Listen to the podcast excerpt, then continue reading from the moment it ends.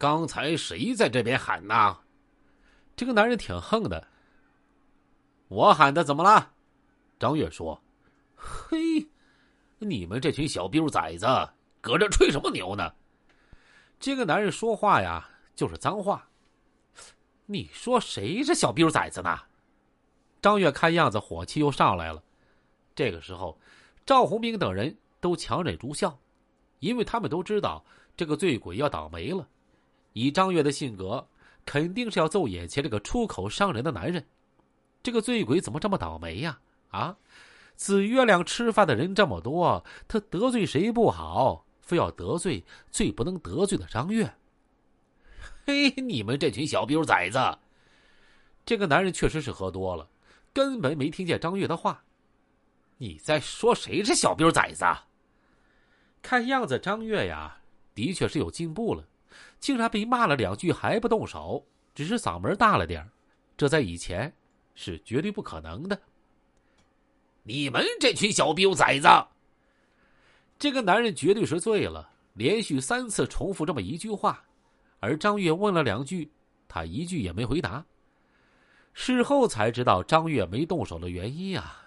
张月看他的确是醉了，又只有一个人，他觉得自己这边这么多人，而且对方是个醉鬼，如果动手打他，有欺负人之嫌，那不是好汉所为，所以一直忍着。大哥，你醉了，早点回家吧。张红兵说：“ 你们这群小屁崽子，你们知道我是谁吗？你们认识我吗？”那个男人又说。我他母的不知道你是谁！你再不滚出去，我打死你！张月终于再也忍不住了。我告诉你们，我是张浩然。这个男人边说，这个手啊边指指点点，一副恐吓大家的劲头。张月一共跟他说了三句话，他好像一句也没听见。在座的人这下都明白了，为什么这个男人啊这么嚣张。的确有点来头。这张浩然是我市八三年严打前的市区大流氓。八三年严打被判刑的时候，定义为我市流氓团伙二号头目，判的是死缓。判完之后还挂着牌子游了街。可能是由于严打风过了以后，当局也在纠正八三年一些偏重的判决，所以虽然被判的是死缓，但是这些没被掌握犯罪事实的罪犯。还是很快就放了出来。一九八六年底，我市放回了一大批八三严打被判刑的流氓，这张浩然就是其中一个，而且是其中名气最响的人物之一。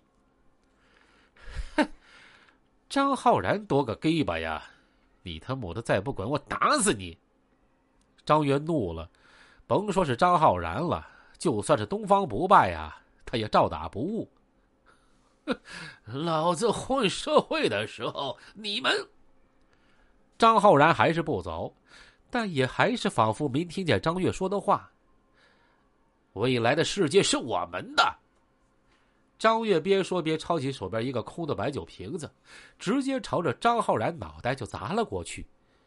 话音落地的同时，酒瓶子也砸碎在张浩然的脑袋上。随着“哗”的一声脆响。张浩然的头也淌下血，张月手里拿着半截带着玻璃棱子的酒瓶嘴儿，指着他，没再说话。但是张月表达意思，他应该能看懂。赶紧走，我张月啊就不再打你。张月这一酒瓶儿，也给他醒了醒酒。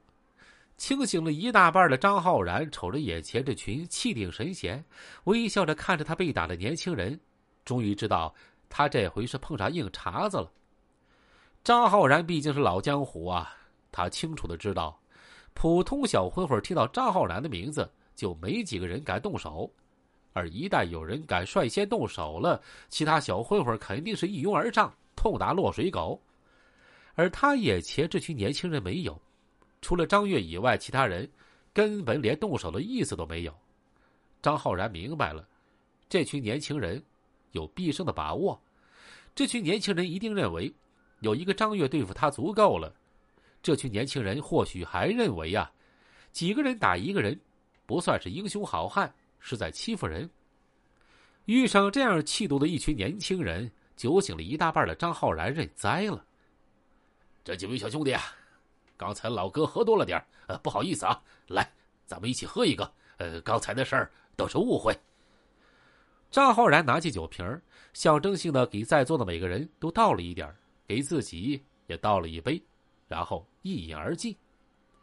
赵红兵等人没答话，也象征性的举了举杯，抿了一口酒。只有张月看样子怒气还没消呢，没喝酒，眼睛瞪着张浩然。呃，好了，几个小兄弟，呃，老哥先走了啊。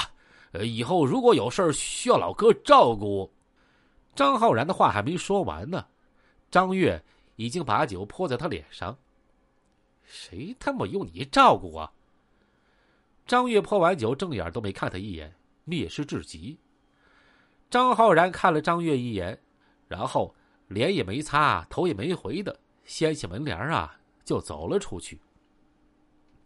张浩然出去之后，大家都说张月泼酒这一举动啊，有点过分了。虽然张浩然喝多了来这边骂人不对，但是张月把人也打了，人家也赔礼了。事情如果这么结束也就过去了，可张月还这么不依不饶，确实有点过分。再说了，张浩然虽然在里面待了几年。但毕竟也不是好惹的，这纯属闲着没事啊，惹事上身。